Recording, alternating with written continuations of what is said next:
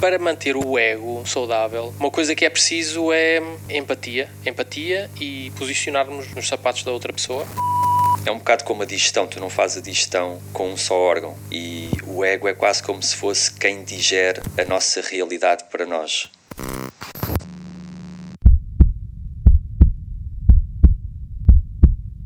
Como é que tu achas que seria se tu não tivesses ego? Eu acho que seria uma ganda seca. Ok. em que sentido? acho que sendo que o ego faz parte da pessoa, estaria a cortar parte de mim, não é? Estaria a cortar uma parte importante de mim. E o ego faz uma certa interação com o meio exterior. Uhum. E então estaria a cortar completamente essa ligação com o exterior. E que depois poderia ser pá, estar completamente dissociado da, da realidade. Poderia ser um, um, exemplo de não ter, não ter ligação, não ter uh, o id controlado, não ter, não ter o superego controlado, ia ser uhum, um uh, super caótico. Yeah, ia ser uhum. super caótico. Acho que não é possível não ter um, uma parte de nós. Acho que seria mesmo uma negação completa. Não ter de todo um sentimento de identidade. Também. Pois é, porque a nossa primeira pergunta foi: é possível viver sem ego? Ser possível. Ser possível é. Agora, se é agradável, se é seguro, isso provavelmente já não. Também é a minha opinião. Sabes que se o narcisista tem um grande apego ao seu ego, se é muito egocêntrico, existem outras condições em que acontece o oposto. Por exemplo, no caso de borderline, em que não há uma sensação nada coerente de eu, não há uma sensação segura nem palpável daquilo que é o eu. Então isso gera todo o tipo de instabilidade para conseguir para com o outro no vínculo e hum, um grande mal-estar Lá está que depois acaba por gerar outras defesas, não é? O narcisista organiza-se de uma forma muito específica, com defesas muito específicas. No caso do borderline, já não há uma organização tão coerente. Não há, a, a cristalização da personalidade acontece em muitos sentidos possíveis, sendo que em todos há um grande sentimento de instabilidade. E esta questão do eu é, é o cerne da questão. Portanto, se é possível ou não, pá, é mas não é muito saudável. Sabes que eu às vezes confundo o narcisista com o, com o borderline. Hum. Okay. Uh, porque também não estudei isso e porque um, o meu conhecimento é limitado, mas há muita coisa do borderline que pode ser. Um, quer dizer, também há muita gente que, que confunde o sociopata com o narcisista. E. Porque existe um overlap entre características. Ok. Eu diria que a quantidade de características que o borderline pode abranger é muito ampla. E aquilo que é um sociopata ou um narcisista terá formas mais específicas de os definir. Então, mas sim, por exemplo, o sociopata também é muito focado em si próprio, só que aqui tem condutas que são mais desrespeitadoras do outro. É mais disruptivo socialmente, respeita menos normas. O narcisista não necessariamente, ele pode até aprender a respeitar ou a funcionar de uma forma a beneficiar-se ele próprio, sendo que o foco está quase sempre no eu. O sociopata é mais solto dessa parte de, do funcionamento e das regras. É mais disruptivo no pior dos sentidos. Ok. O borderline está aqui a tentar organizar-se sem conseguir, sem ter recursos para isso, a posicionar-se numa realidade, se calhar às vezes tende a ter defesas mais semelhantes às do narcisismo, outras não. Ok. Daquilo que eu entendo, o borderline é uma perturbação que se pode formar mais cedo no, na, no percurso de vida da pessoa. São feridas que acontecem numa altura mais próxima do não verbal, que afetam estruturalmente, muito mais precocemente, esta sensação de ser um indivíduo separado, de ser um eu e de haver consistência nesse eu. O narcisista já tem isso mais formado quando, quando acontece a ferida, quando acontece o trauma. É mais o valor de um eu que já existe. Eu já sou eu, eu já sou assim, mas tenho que esconder esta parte de mim que não tem valor e tenho que me esforçar para cativar o outro através daquilo que eu acho que é valioso. Ok, ok. Há muitas outras formas de definir, e isto claramente é, é uma forma muito incompleta de definir, mas assim, só para dar exemplos palpáveis que te permitam assim conceptualizar os termos, é isto. Boa. Porque eu, por exemplo, viver sem ego, eu o que, o que eu pensei seria pá, o, o viver e o existir. Uh, uh, sabes, é, é, é possível uhum. existir, viver no verdadeiro sentido da palavra, se calhar não. Foi assim. Exatamente. O que me, o que me veio. Exatamente. Bem, passamos para a pergunta seguinte. Uhum. A pergunta seguinte é: Existe alguma parte do cérebro correspondente ao ego? Sabes que existem professores e investigadores que dizem que o ego não existe no cérebro. Há até quem diga que o ego só pode ser visto dentro da conceptualização de Freud, quando o tentamos transpor para outras teorias, inclusive é para questões mais fisiológicas, mais anatómicas, isso não vai funcionar. No entanto, existem outros investigadores que se dedicam a estudar as partes específicas do cérebro cuja função se possa relacionar com aquilo que é o ego.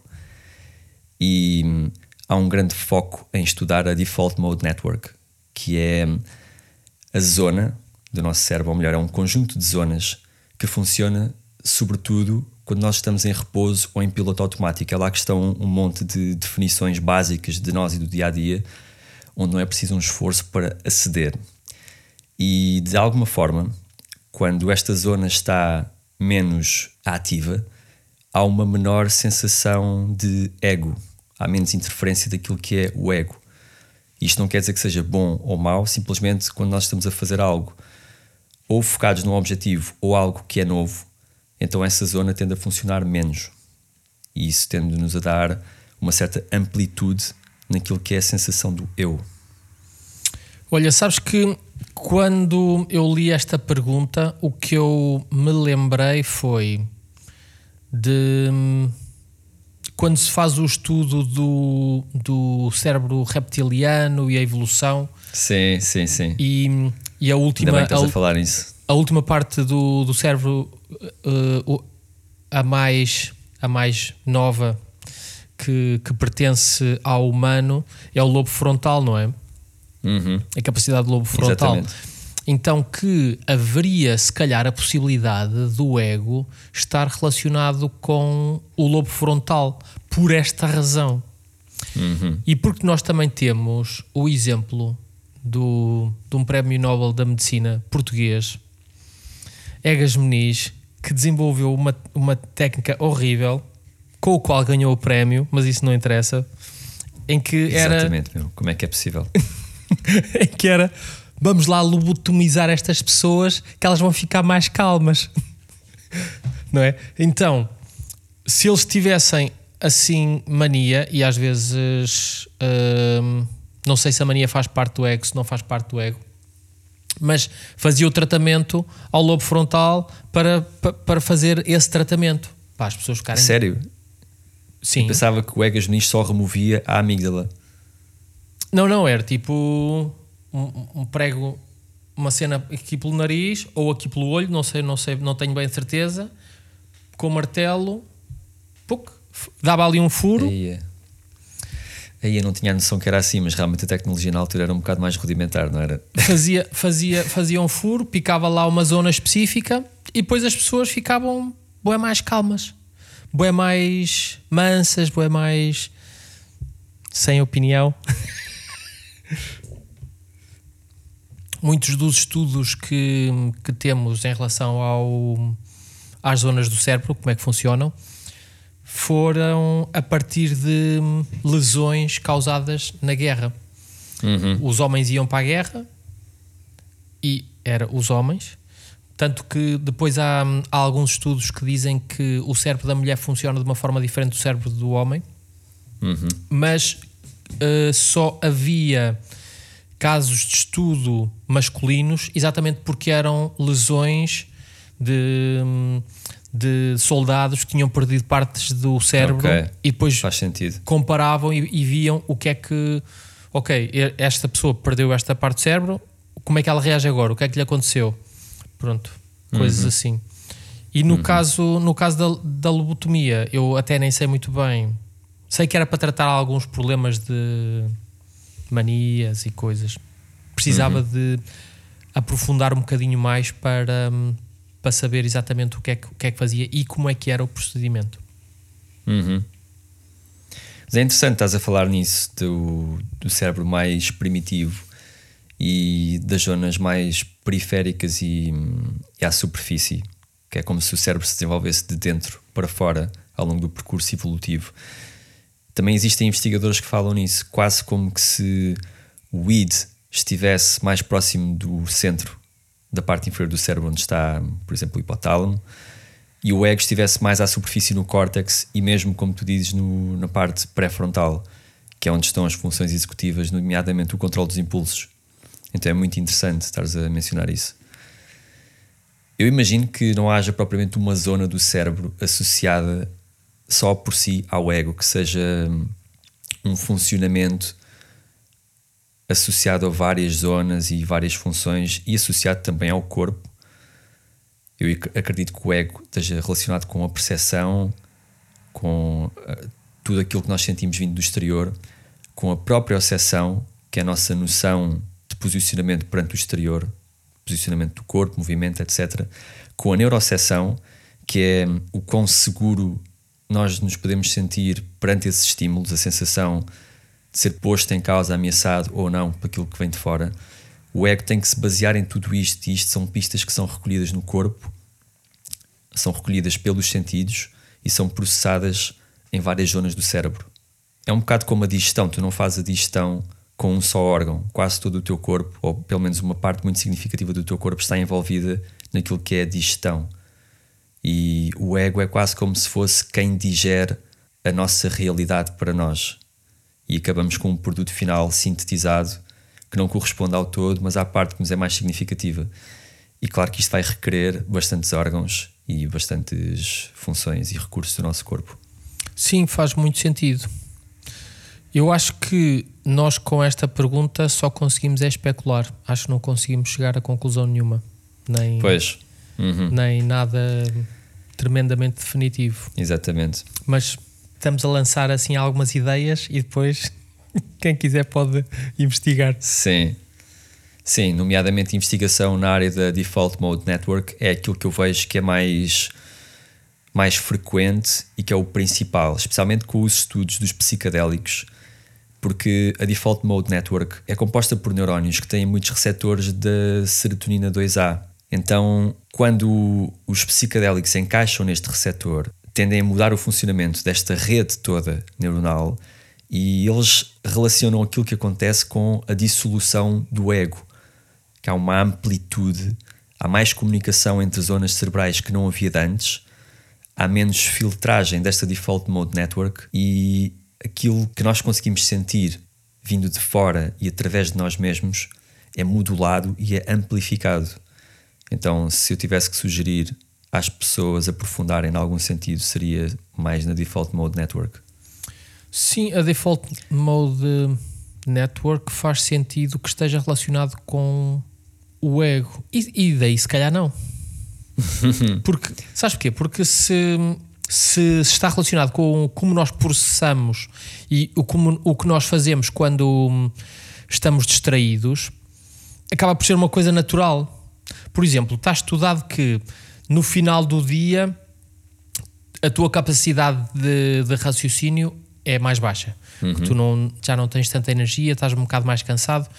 Então, quando é para pedir coisas ou para fazer planificação, deve ser feito mais cedo, porque tu tens mais energia para o cérebro pensar aquilo que queres fazer. Outra coisa é, quando tu estás distraído, não sei se, se tu já sabias disto, é se tu estás a falar ao telefone, o pessoal dá-te uma coisa para a mão e tu aceitas. Tu recebes, porque não estás, não estás a pensar nisso. Ah, não Então, sabia. Se uma, se uma pessoa te dá uma coisa para a mão, tu olhas para aquilo e, e pensas: eu preciso disto, não preciso disto. E podes não aceitar. Mas se tu estás a falar ao telefone, tu estás focado naquilo que estás a fazer e o, outro- a outra ação está tipo em default. Então uma pessoa dá-te uma coisa para a mão Ok. e tu reages àquela ação da pessoa dar. Quando uma pessoa dá uma coisa, o, o normal é tu receberes sem, sem pensares nisso. Pronto, então a Default Mode Network pode ser eh, até essa cena, é fazer o bypass. Fazer o bypass ao ego, se calhar. Percebes? Estás a perceber a minha confusão? Ok, sim, sim, porque há aqui uma. Há aqui, sim, há aqui elementos contraditórios que é se é o que tu fazes e sentes quando estás em repouso, então porque é que quando estás focado vais fazer aquilo também? Se não devias fazer porque estás focado, devias inibir o, o funcionamento da default mode Pois. network. Mas é quase como se, estando a gastar mais energia, estando a ser mais dispendioso, a default mode network acaba por assumir outras coisas que não, não- que não estão relacionadas com esse foco. Porque eu acredito que quando estudaram a default mode network, a pessoa estava só concentrada num estímulo e o foco naquele estímulo inibia o funcionamento. Mas quando surge outro estímulo e a atenção está a ser dada ao primeiro, se calhar o corpo tem que, o cérebro tem que ir buscar aquele funcionamento default para responder. Pois, acho que temos de fazer outro episódio só sobre isso. Sim. A verdade é que o cérebro é muito pouco compreendido. As coisas que já se sabem agora, que não se sabiam há 5 e há 10 anos, são muito significativas, mas existe ainda um- uma falta de conhecimento abismal daquilo que é o cérebro e o, o funcionamento de cada zona. Sim. Sabes que eu já vi referências a dizer que o cérebro e o sistema nervoso é o verdadeiro ser. O corpo é só o veículo. Ok. É tipo, o corpo é o carro do, daquele bicho que está lá dentro, que é o sistema nervoso e o cérebro. Ok. Sabes que há um autor que diz que só há necessidade de cérebro para haver coordenação de movimento, porque existem seres que não têm cérebro. Então acaba por também ser assim um desafio a essas propostas. Seres que têm corpo e que fazem coisas, não é? Obtêm energia, têm as suas funções, mas que não têm cérebro.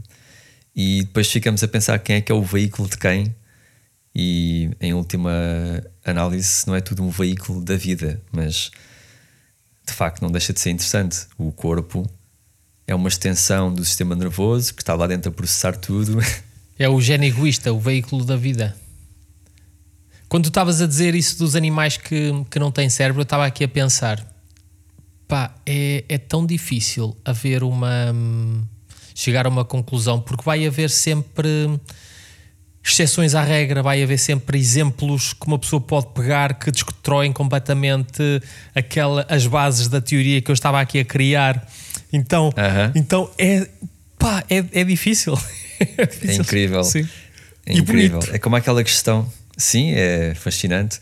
É como aquela questão da- das experiências de quase morte que desafiam tudo aquilo que se sabe sobre a consciência. Não é que se saiba muito a nível científico sobre a consciência, mas depois tu ficas a perceber. Então, se o corpo está morto, o cérebro está morto clinicamente, como é que há um sentido de consciência que perdura no tempo e que é até mais amplo, lá está, porque não tem os filtros, e isso faz muito sentido com o desligamento do cérebro e do corpo.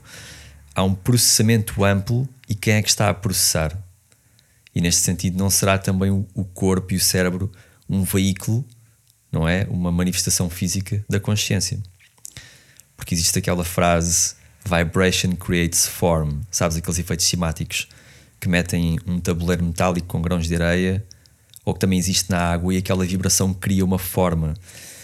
E há quem transponha isso para a consciência, como que se a consciência fosse uma vibração que criasse a necessidade de haver um corpo físico para a sustentar. E quando esse corpo morre, ela parte, não é? Com todos os estudos que já se estão a fazer atualmente, inclusive é sobre a reencarnação. E depois levar esta questão para outras espécies e questionar: será que esses seres também têm uma espécie de consciência? Eu estive a ler um artigo, um artigo hum, não científico, sobre figuras que ao longo da história têm vindo a falar sobre o facto de tudo ter consciência, inclusive a matéria. E isto depois abre campo para uma discussão sem fim sobre o que é a consciência e o que é que cada forma de existência carrega consigo, em termos de vibração, frequência, informação, tudo. Foste aí tocar nos assuntos muito interessantes.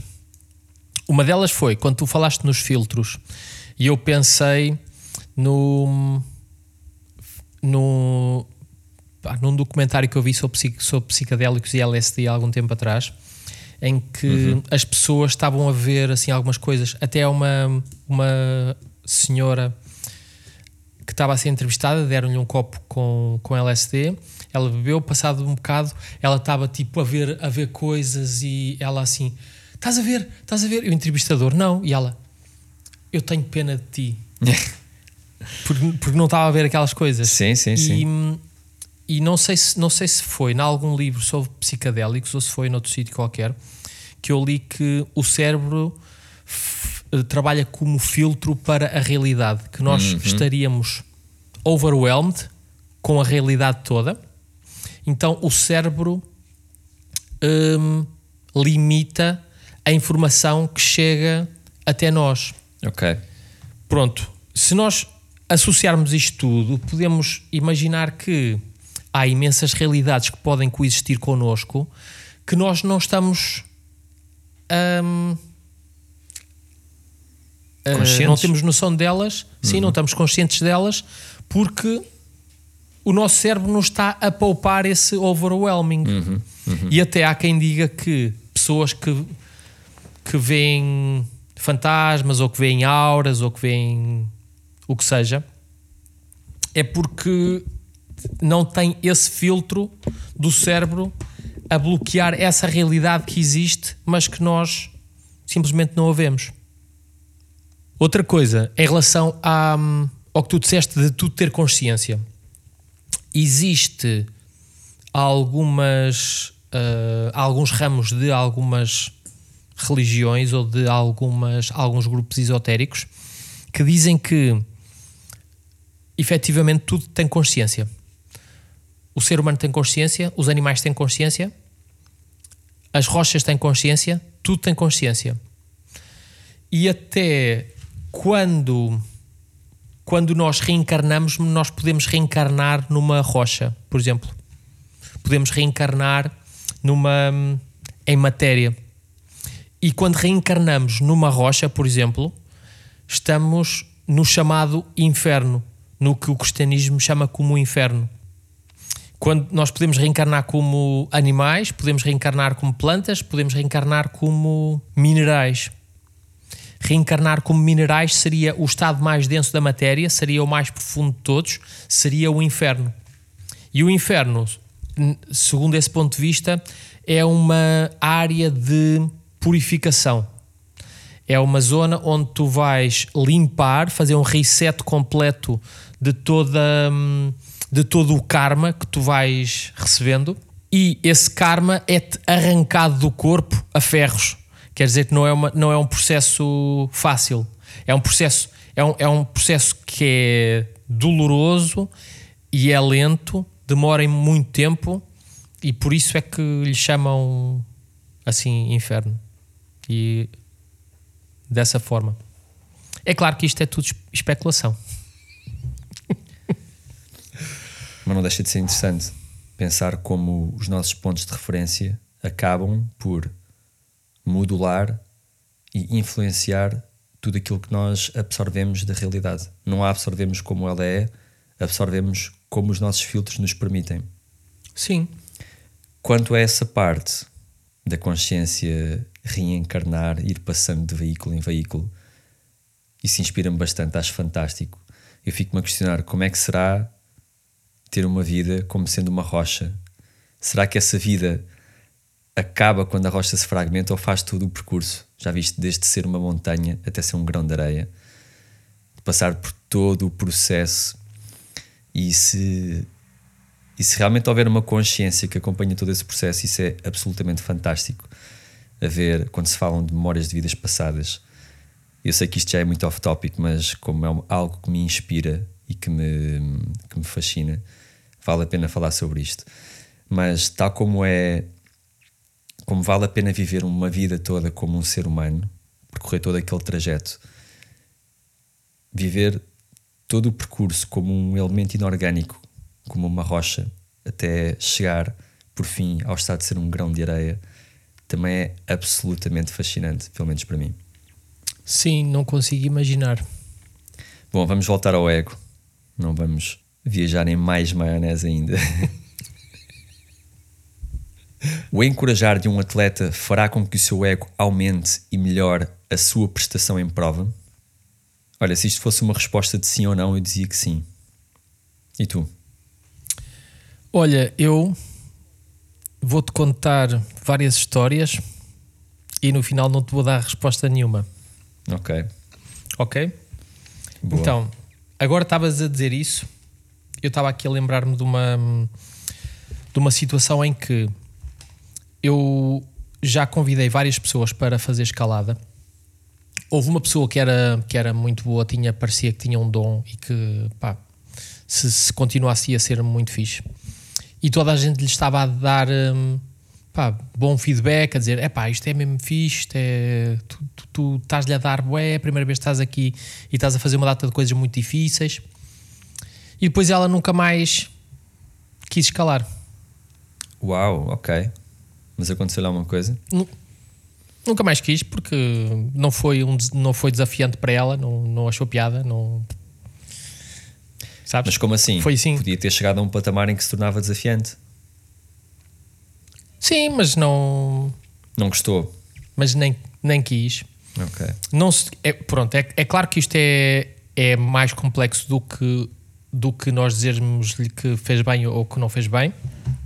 Também tem muito de, de, de estímulo pessoal e se gosta ou não da, da atividade. Sim, mas isto aconteceu. Estou a contar a história como aconteceu. Depois não sei o que é que ia na cabeça da pessoa. E então eu vou-te contar uma história que é.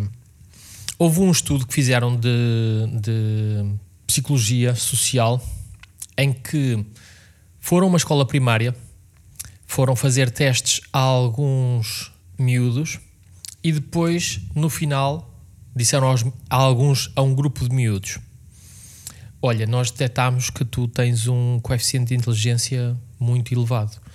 Tu, tu esperamos coisas pá, grandes de ti.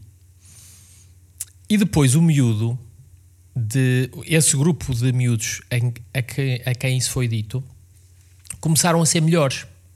Começaram a ter melhores notas. Uau. No ano a seguir, começaram a. pá, estavam estavam cada vez melhor. Eles foram. hum, sobressaíam em relação aos outros.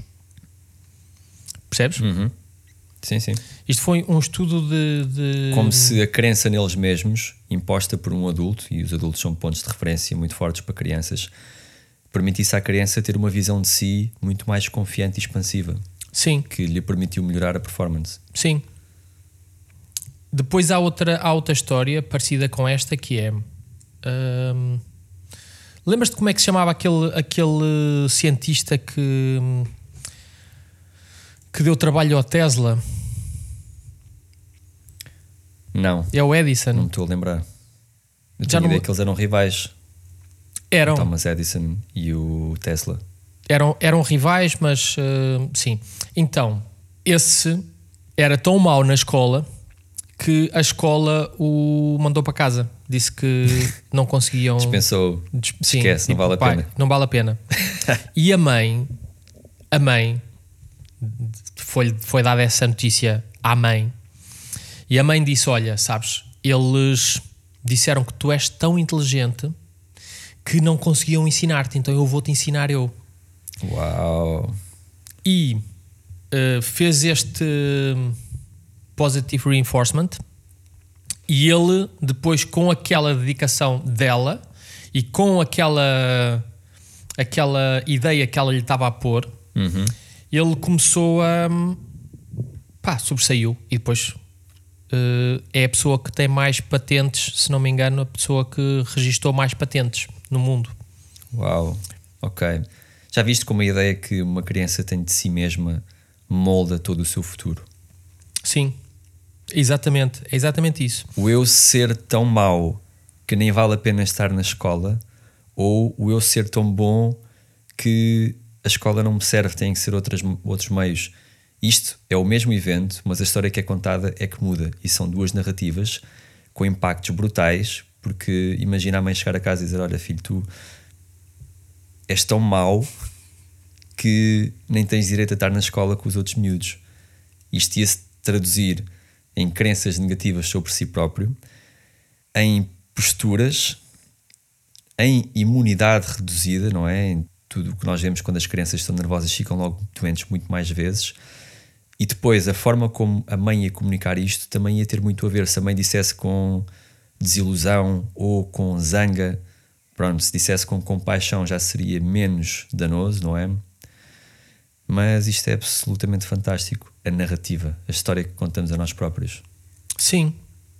Depois há outra história. Isto é, não sei se é uma parábola, se é, se é uma história, em que, imagina, havia um grupo de, de pessoas que iam subir uma montanha. Uma montanha tipo super alta, mesmo neve, mesmo assim agreste. E as pessoas a dizer: epá, vocês. Isso é, isso é demasiado difícil, isso vocês não vão conseguir, isso não. Não, não é possível, isso. Para quê? Não sei o quê. E eles lá continuavam.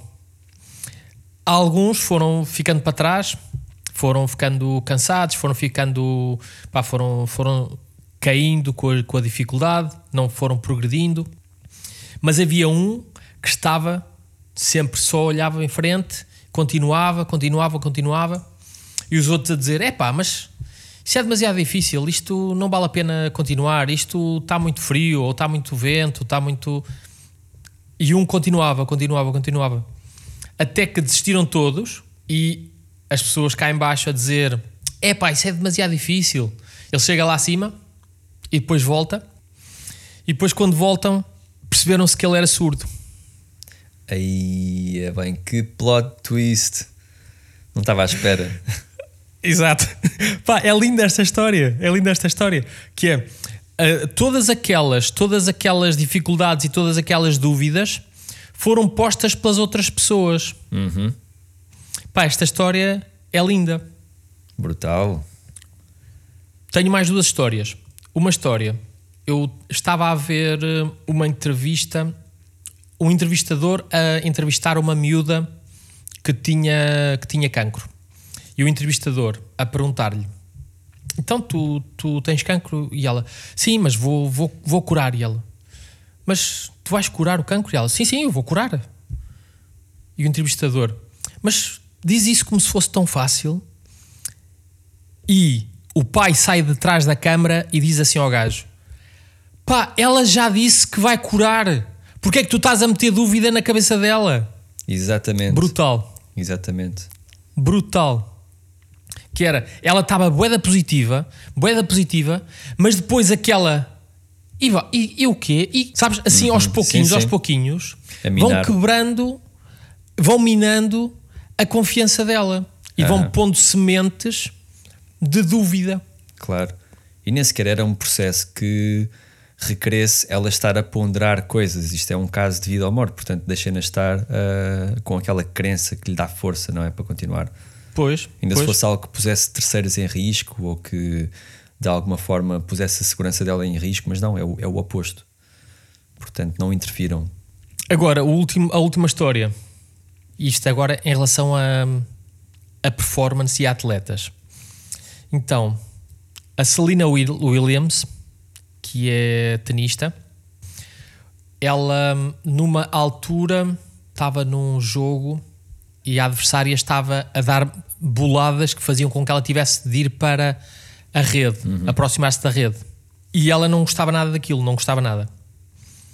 Então foi falar com o treinador e disse: Ela só está a mandar bolas que vão para a rede. E o treinador disse assim: Olha, quando as bolas vão para a rede, eu tenho confiança, porque pelos dados estatísticos que nós temos,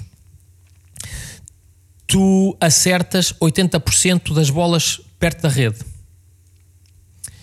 E ela, ah, ok, então está bem. Só que não era, ele mentiu-lhe. Uau!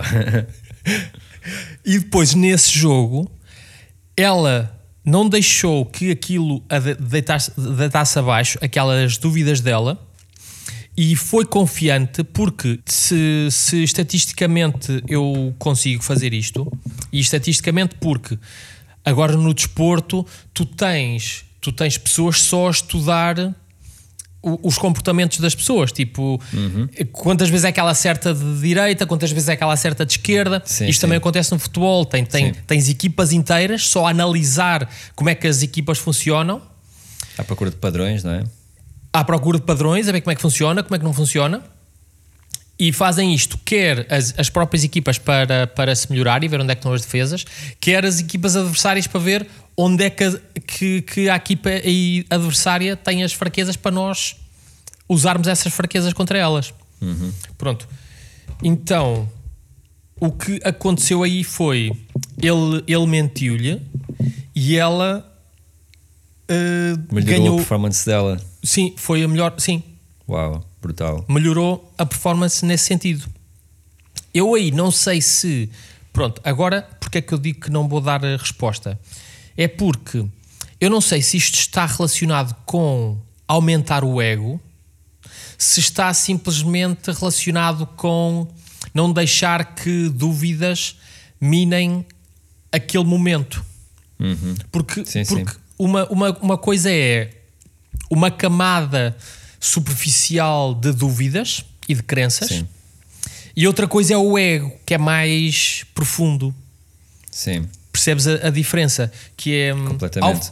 Ao, ao fazer isto, ao fazer isto nestes exemplos que eu dei, não está, não vai, não, não vai hum, insuflar o ego, por assim dizer, mas não está a deixar que aquela camada sim. controle.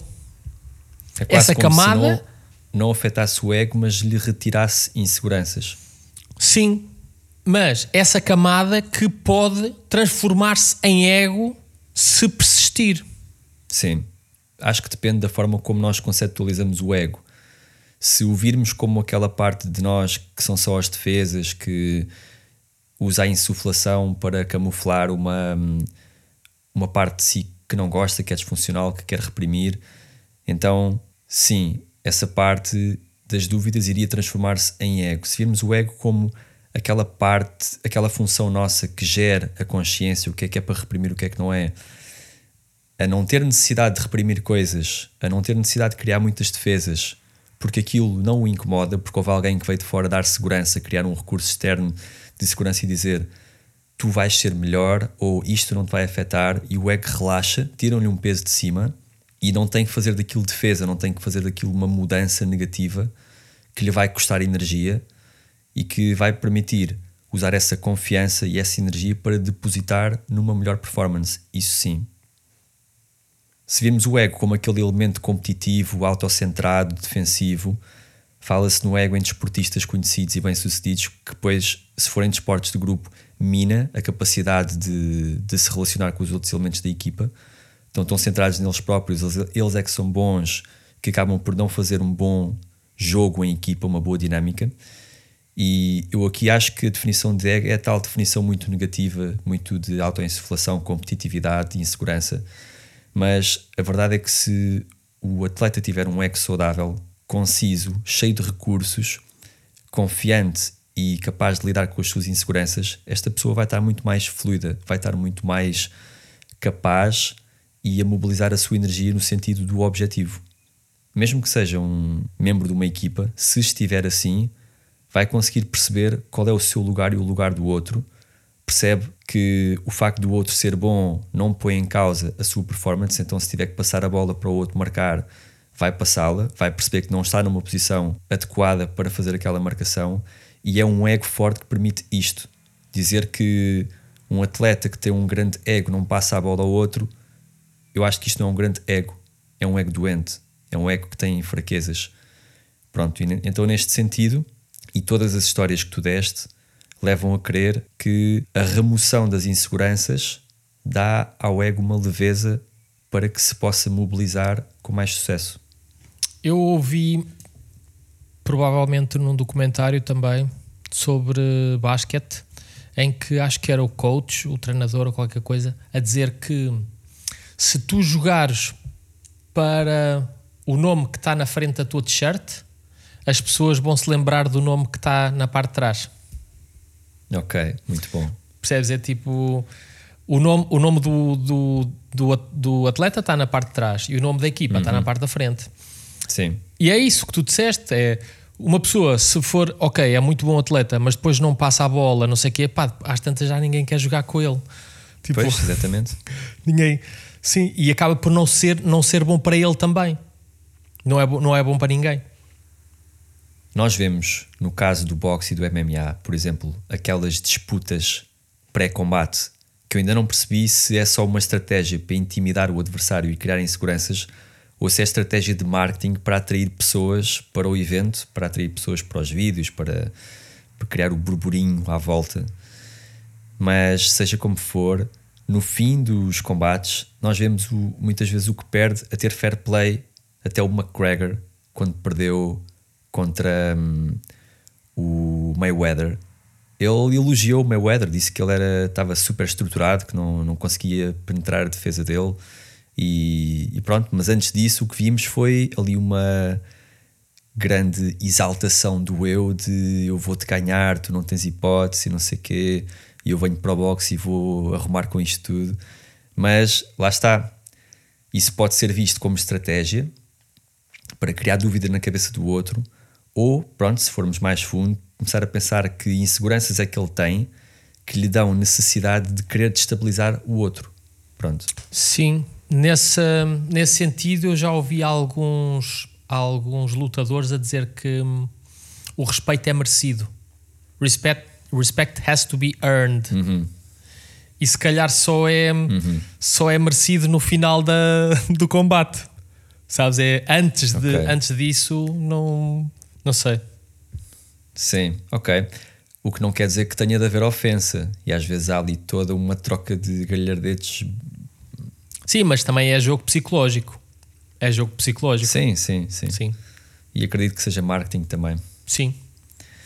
Ok, acho que estamos satisfeitos com esta questão. Não sei se tens mais alguma coisa a dizer. Obrigado pelas histórias, porque ilustraram dinâmicas muito boas aqui desta questão do ego.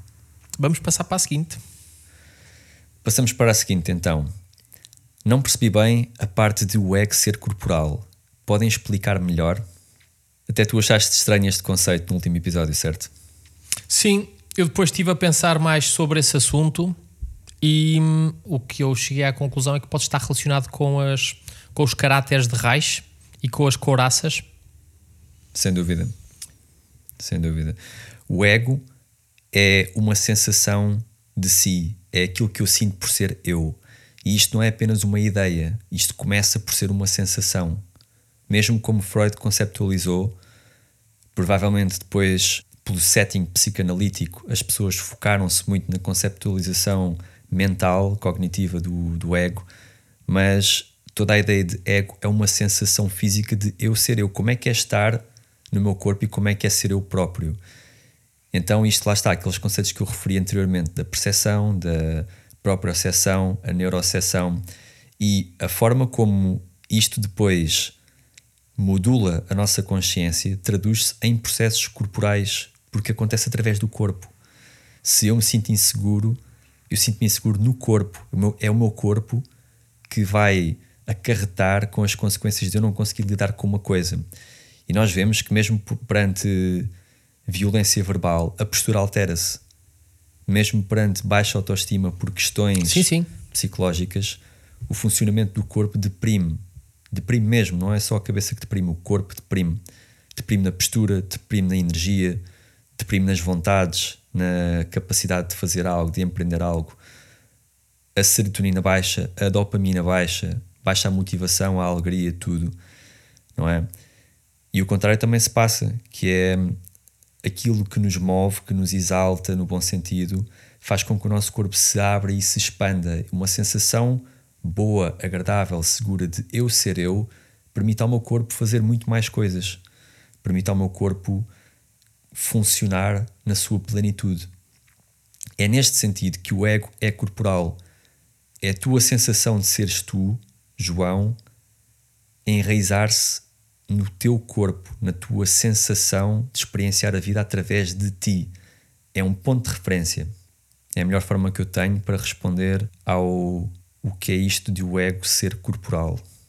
Essa questão da coraça muscular, obrigado por teres mencionado isso, porque é exatamente isso. Todas as perspectivas de psicossomática e de psicoterapia corporal ilustram isto, que é a forma como a criança se sente perante o mundo, de acordo com a referência que tem dentro de si mesma, ao ser a si mesma, vai moldar a postura, vai fazer com que aquele corpo seja mais tonificado, menos tonificado, uma postura mais aberta, mais fechada, ter mais tendência para ir para o exterior ou para ir para o interior. E a introversão aqui ser mesmo corporal também em alguns casos. A forma como se coloca e os movimentos que faz. Ok. Nesse sentido, sim corporal. Uhum. Ok. Vamos passar para a última. Como manter o ego saudável? Tenho vários inputs para dar aqui, especialmente a título sugestivo, porque não é que tenhamos propriamente informação científica a dizer para o ego ser mais saudável é isto, isto e isto que é estatisticamente significativo. Pronto.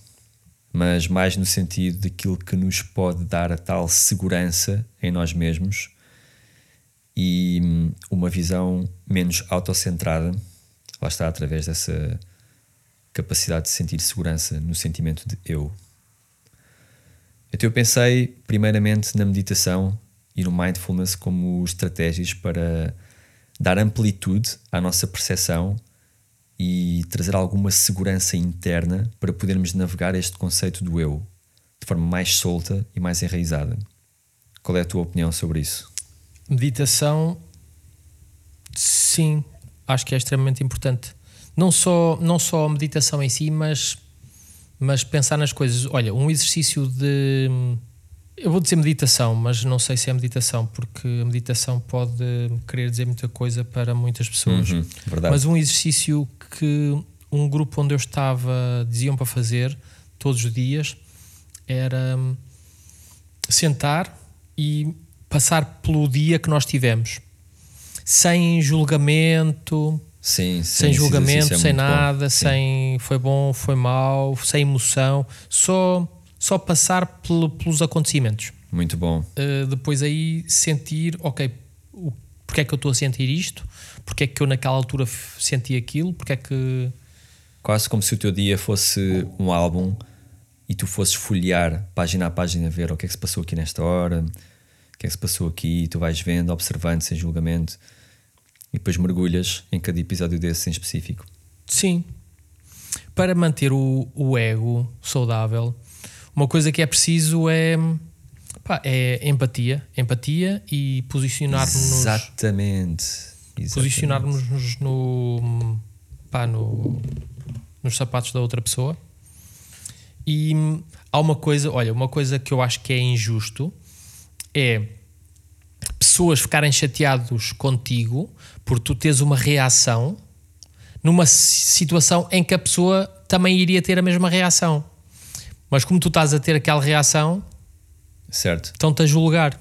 Que é uma falta de uma falta de noção do eu, porque não, não conseguiu perceber como é que reagiria na mesma situação. Sim. Sim, é, é empatia. Só que a empatia é muito difícil, é mais difícil do que, do que o pessoal pensa. Acha que a empatia é só. Só que não, é, é para ter empatia tu precisas de compreender. E, e muitas das vezes nós não conseguimos compreender. Porque não sabemos tudo que está por trás. Não sabemos tudo que está por trás, não sabemos o que é que, o que, é que passa na, na pessoa, o que é que ela. mas é já uma, uma forma de, de trabalhar o, o processo. Sem dúvida. Tudo o que não é natural em nós requer prática. E se a empatia não é natural em nós, então requer prática. Não, não vai aparecer por magia porque nos colocamos no lugar do outro uma vez ou porque achamos que nos conseguimos colocar no lugar do outro e isso também tem muito que se lhe diga. É preciso mesmo uma entrega muito grande e uma vulnerabilidade muito grande para perceber o que é que implica estar no lugar do outro. Então, sim.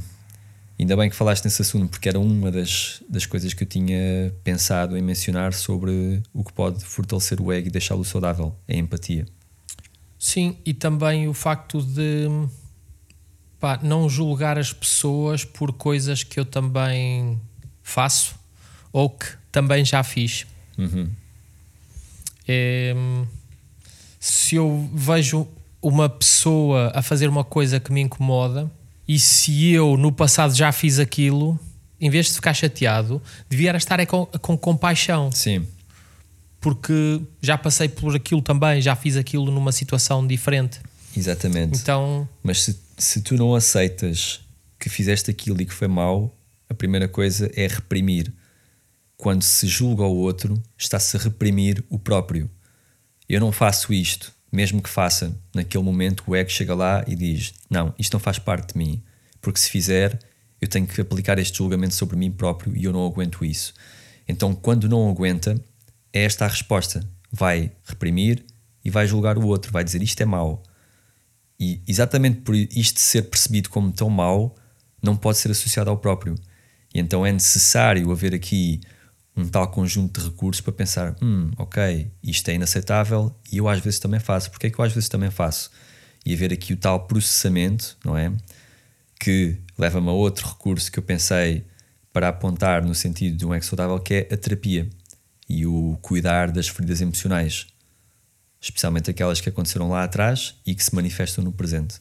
sim, E aqui aquela questão toda de fazermos coisas novas, ver o, o mundo perspectivas diferentes e de nos desafiarmos a nós mesmos, para mim é uma chave muito importante também. Quando nós vemos os resultados dos estudos feitos com psicadélicos de mais zonas do cérebro comunicarem entre si de formas que não comunicariam, vermos que a meditação também tem algum efeito neste sentido sobre a modulação das áreas cerebrais que estão ativas, baixar a Default Mode Network, que também acontece com meditação, e, e que também acontece com fazer coisas novas e estar concentrado em coisas novas, vai nos ajudar a descentralizarmos de nós mesmos. O nosso centro já não é aquele, e isto é saudável. Por muito que seja bom nós termos rotinas e hábitos mentais, sensações que estão lá de base, é muito bom nós sairmos dessa base para experienciarmos o ser diferente. Ser diferente de mim mesmo dá-me perspectiva, dá-me plasticidade. Sobretudo, desafiar-me a mim mesmo. Esses exemplos que tu mencionaste nas crianças implicam o desafio e ter recursos para vencer o desafio. O facto de dizerem: Ok, nós esperamos muito de ti, tu tens capacidade para grandes coisas. Está-te a fazer um priming para te desafiares com outra bagagem. E nós podemos fazer isto a nós próprios em adultos. É, provavelmente a melhor parte de ser adulto é termos esta hum, influência de referência sobre nós mesmos. Podemos criar de alguma forma estas pistas de segurança e motivação, plantar recursos em nós mesmos, fazer o priming para sermos diferentes de nós mesmos no melhor dos sentidos, para conseguirmos ser o melhor que podemos ser. sim. Eu às vezes olho para coisas que eu já fiz no passado e parece que até vem assim um cringe Yeah. de epá, como é que é possível? Como é que é eu acho que isto é mesmo? bom. Acho que isto é bom, quer dizer que, que eu já não me identifico com aquela. Eu também dou comigo a pensar isso. Quando me lembro de uma coisa irrazoável que eu fiz, eu penso, é irrazoável agora, porque não era na altura. E isso é bom, quer dizer que houve uma evolução. Exatamente. E então não fico com uma sensação má associada àquela memória. Consigo ressignificar exatamente através disso que tu estás a dizer, que é em vez de ficar aquele cringe, aquela estranheza e vergonha de Ei, isto sou eu, é isto era eu. Agora já não. Estou no processo de Sim, ser agora isto, novo, diferente, que não faz aquilo. sim, sim. Bom, olha, acho que estamos satisfeitos com este QA. Estas perguntas foram maravilhosas. Obrigado a quem as colocou. E certamente é um prazer enorme navegar neste, nestes temas incertos. Eu adoro evidência, adoro aquilo que é palpável, que me pode guiar, mas também adoro esta sensação de não saber viajar bastante nas definições das coisas. Eu adoro isso. Pronto.